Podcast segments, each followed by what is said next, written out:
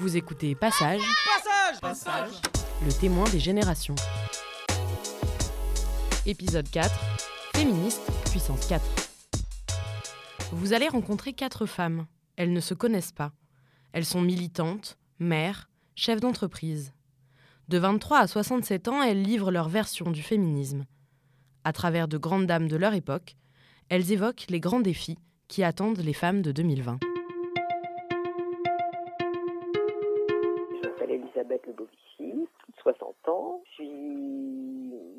Critique d'art. Euh, je suis blanche, je suis lesbienne, je suis féministe.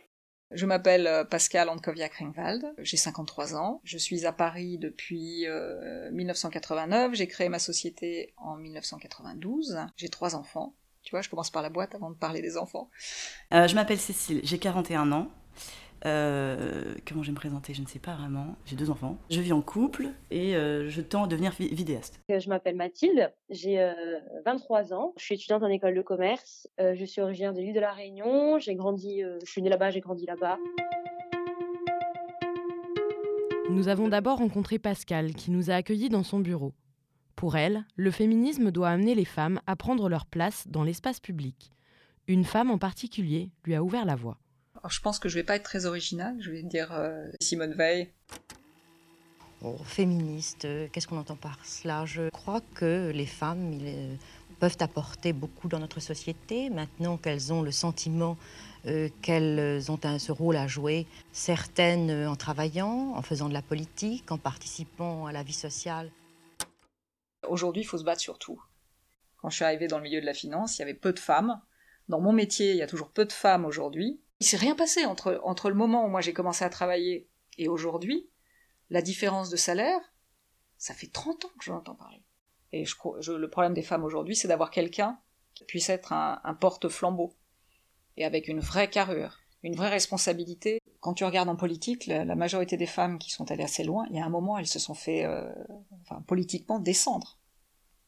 Et même Simone Veil, elle en a vu des vertes et des pas mûres. Hein. Pour Cécile, 41 ans, le problème est ailleurs. Je grandis en me disant si les femmes n'ont pas la place qu'elles do- qu'elles doivent avoir, c'est de leur faute. Donc moi je pensais quand j'étais petite petite que j'allais devenir un garçon. Ça me paraissait assez logique. C'est absurde hein, mais je grandis comme ça.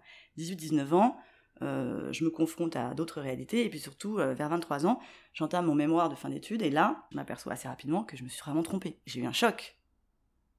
Mais en fait on m'a menti. sur le fait que les femmes avaient eu ou pas de l'importance. C'est pas qu'elles avaient eu ou pas de l'importance, c'est qu'elles avaient tout simplement disparu des récits. Cette vision du monde, selon Cécile, elle passe par l'éducation. Faut-il enseigner le féminisme? Une priorité qu'elle partage avec son icône qui s'est battue pour l'accès à l'instruction. Françoise Héritier parce que c'est une historienne et que justement par elle j'ai accédé à euh, une science hallucinante euh, concernant les femmes et leur absence de l'histoire surtout. Il n'y a pas si longtemps qu'en France, où c'était au XVIIe siècle, des philosophes pouvaient écrire que les femmes étant naturellement bêtes, il était inutile de les éduquer. Comme on est malheureusement une génération de, de femmes et d'hommes qui avons été très très très très mal éduqués au féminisme et aux, aux questions de genre, et c'est ça que je trouve, en fait c'est ça la révolution féministe hein, en réalité, c'est l'éducation. Enfin je crois, j'en suis sûre. Alors c'est vrai que les hommes participent beaucoup plus à l'éducation des enfants, aux tâches ménagères, ce genre de choses. C'est-à-dire qu'on a, on a essayé d'élever nos fils un peu mieux que, que nos maris. À la maison donc. Mais qu'en est-il de l'école? Elisabeth et Mathilde, 45 ans d'écart, partagent la même vision. C'est pas seulement l'enseignement du sexisme, c'est pas seulement l'enseignement des genres que je recommande absolument dans les écoles, c'est aussi l'enseignement du féminisme. Euh, il n'y a pas encore d'enseignement féministe, euh, c'est pas obligatoire. Hein. Au fil de ces entretiens, un événement est revenu, sans qu'on ne le mentionne, dans la bouche de chacune de ces quatre femmes. Le 28 février 2020, le cinéma français est réuni à la salle Pleyel pour la cérémonie des Césars. Le dernier film de Roman Polanski, accusé de viol et d'agression sexuelle, est nommé dans 11 catégories. Des manifestantes féministes tentent d'investir le tapis rouge. 23 heures, Roman Polanski est consacré, meilleur réalisateur. L'actrice Adèle Haenel se lève et quitte la salle. Certains y verront l'avènement de la parole libre, d'autres celui de la violence féministe. Une accusation portée dès les années 70, comme en témoigne l'icône choisie par Elisabeth, 67 ans. Et je veux parler de Delphine Seyrig. J'ai les mains qui tremblent, je ne suis pas à mon aise parce que j'ai trop à dire, il y a un trop plein. Beaucoup de femmes ont ce trop plein en elles. C'est justement, ça prouve que leur vie n'est pas ce qu'elle devrait être. De là vient sûrement cette agressivité qu'a souvent le mouvement de libération des femmes et qui n'est pas sympathique. Et euh, ça vient peut-être de là. Je ne sais pas si le calme des hommes est tellement sympathique. Que je sache, il y a pas, personne n'en a, n'en a souffert, il y a personne n'a été blessé. Euh, des femmes subissent euh, beaucoup plus de violence qu'elles n'en produit lors de la cérémonie des Césars. Alors ça, faut pas déconner quand même. Hein. Les jeunes femmes, c'est souvent très violent dans l'action. Dans Simone Veil était absolument pas quelqu'un de violent.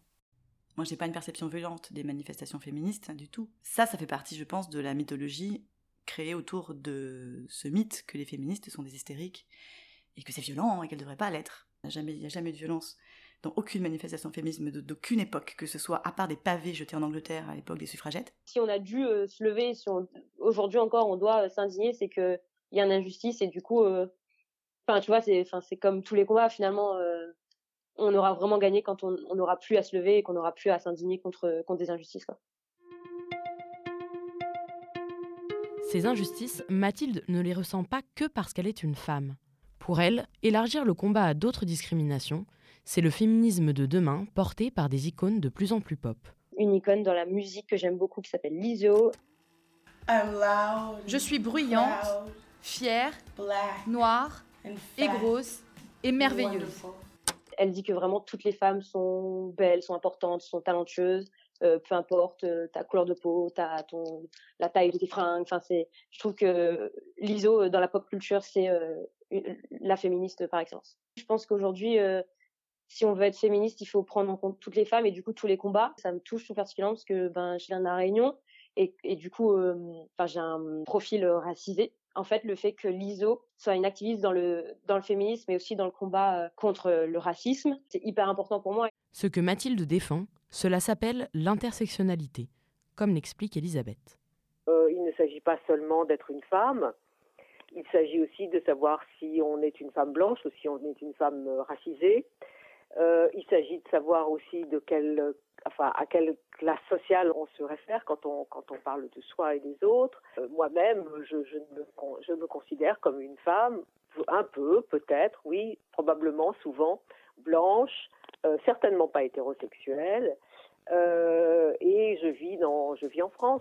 Enfin, il s'agit quand même de compliquer un peu le problème. Vous venez d'écouter Passage. Ce podcast a été réalisé par Marion Russell, Annalisa Capellini et Marion David. Vous avez aimé l'écouter, alors partagez-le et découvrez-le illustré sur notre Instagram, passage avec un S, le podcast.